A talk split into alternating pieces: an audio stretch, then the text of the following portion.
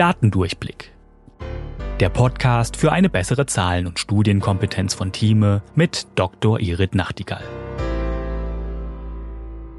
In dieser Folge Datendurchblick geht es um den statistischen P-Wert.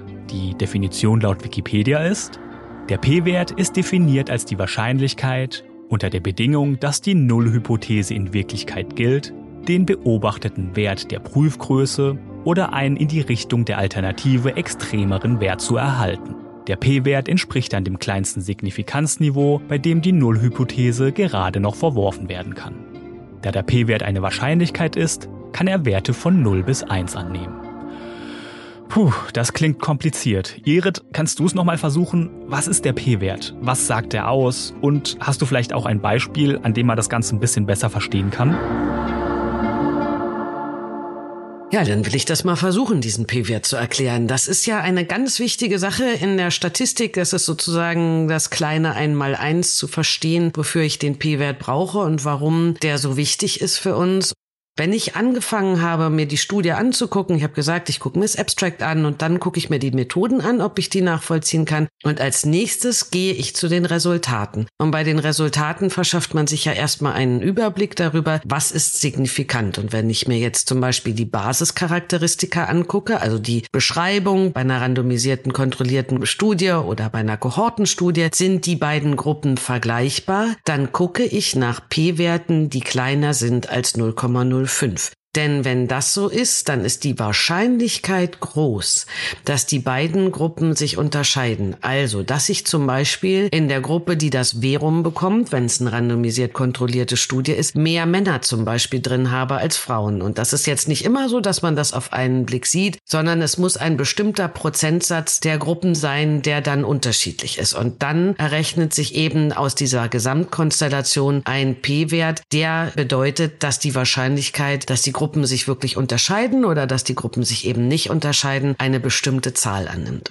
Ganz wichtig ist, dass wir diesen P-Wert eben nehmen, um über ein Gefühl der Zahlen hinauszukommen, sondern die auf feste Füße zu stellen. Man hatte ja während Corona das Gefühl, dass es Männer häufiger trifft, aber um das zu verifizieren, muss ich das berechnen und dafür muss ich gucken, wie viel Menschen sind in Deutschland insgesamt erkrankt wie viel davon sind dann Männer und wie viel sind Frauen und wie hoch ist der Prozentsatz, dass sie hospitalisiert werden, also im Krankenhaus aufgenommen werden. Dann erst weiß ich, ob das wirklich ein Unterschied ist. Und das sind ja relativ große, unüberschaubare Zahlen. Und dafür brauche ich dann diese statistische Berechnung. Das heißt, ich nehme die Gesamtbevölkerung, daraus ziehe ich die Anzahl an Männern, die ins Krankenhaus aufgenommen worden sind. Und dann nehme ich die Anzahl der Frauen, die aufgenommen worden sind und berechne aus diesen nicht so gut überschaubaren Zahlen, ob das wirklich im Prozentsatz ein Unterschied ist. Und wenn das nicht so ist, also wenn es genau gleich zum Beispiel wäre, dann wird dieses P 1,0, da das ein statistischer Wert ist, der nie so richtig eins sein kann, sagt man, er wird 0,999.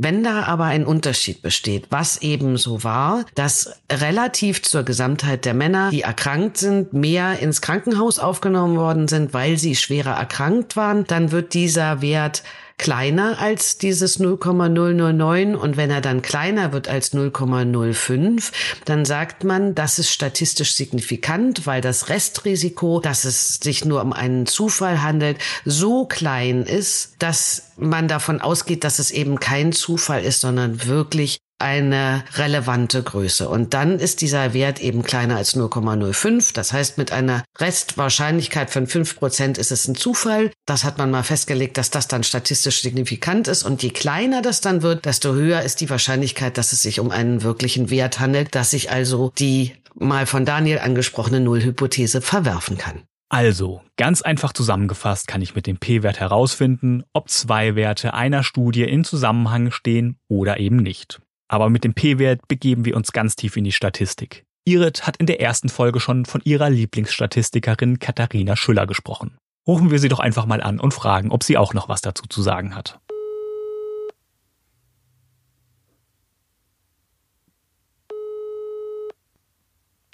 So, dann jetzt nochmal. Katharina, erklär mir mal einen P-Wert und zwar mit dem 0,05 drin, bitte. Ja, wenn du einen statistischen Test machst, dann fängst du ja immer mit der Nullhypothese an. Und deine Nullhypothese ist zum Beispiel, dass du keinen Unterschied hast zwischen deiner Versuchsgruppe und deiner Kontrollgruppe. Jetzt kann es aber passieren, dass es in Wirklichkeit gar keinen Unterschied gibt. Du beobachtest aber einen. Und der P-Wert sagt dir jetzt, wie wahrscheinlich das ist, dass du so einen Unterschied beobachtest, wenn in Wirklichkeit gar keiner da ist. Und jetzt ist die Frage, was hat das mit der 0,05 zu tun? Die 0,05 sind deine Irrtumswahrscheinlichkeit. Das heißt, es kann immer noch zufällig sein, dass du einen richtig großen Unterschied beobachtest, obwohl keiner da ist. Aber dann würdest du sagen, naja, das hat halt nur eine kleine Wahrscheinlichkeit und die ist kleiner 0,05. Das erlaube ich mir aber, dass ich mich in diesen Fällen irre und daher kommen diese 0,05. Das war Datendurchblick von Thieme mit Dr. Irit Nachtigall. Ihr habt selbst Fragen zu einem der Themen oder ihr wollt verstehen, wie bestimmte Zahlen oder Studien funktionieren?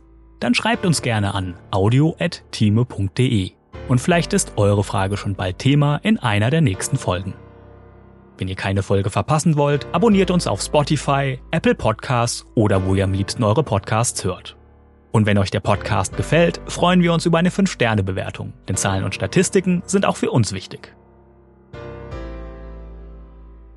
Datendurchblick ist eine Produktion der Georg Thieme Verlag AG. Recherche und Sprecherin für diese Folge ist Dr. Irit Nachtigall.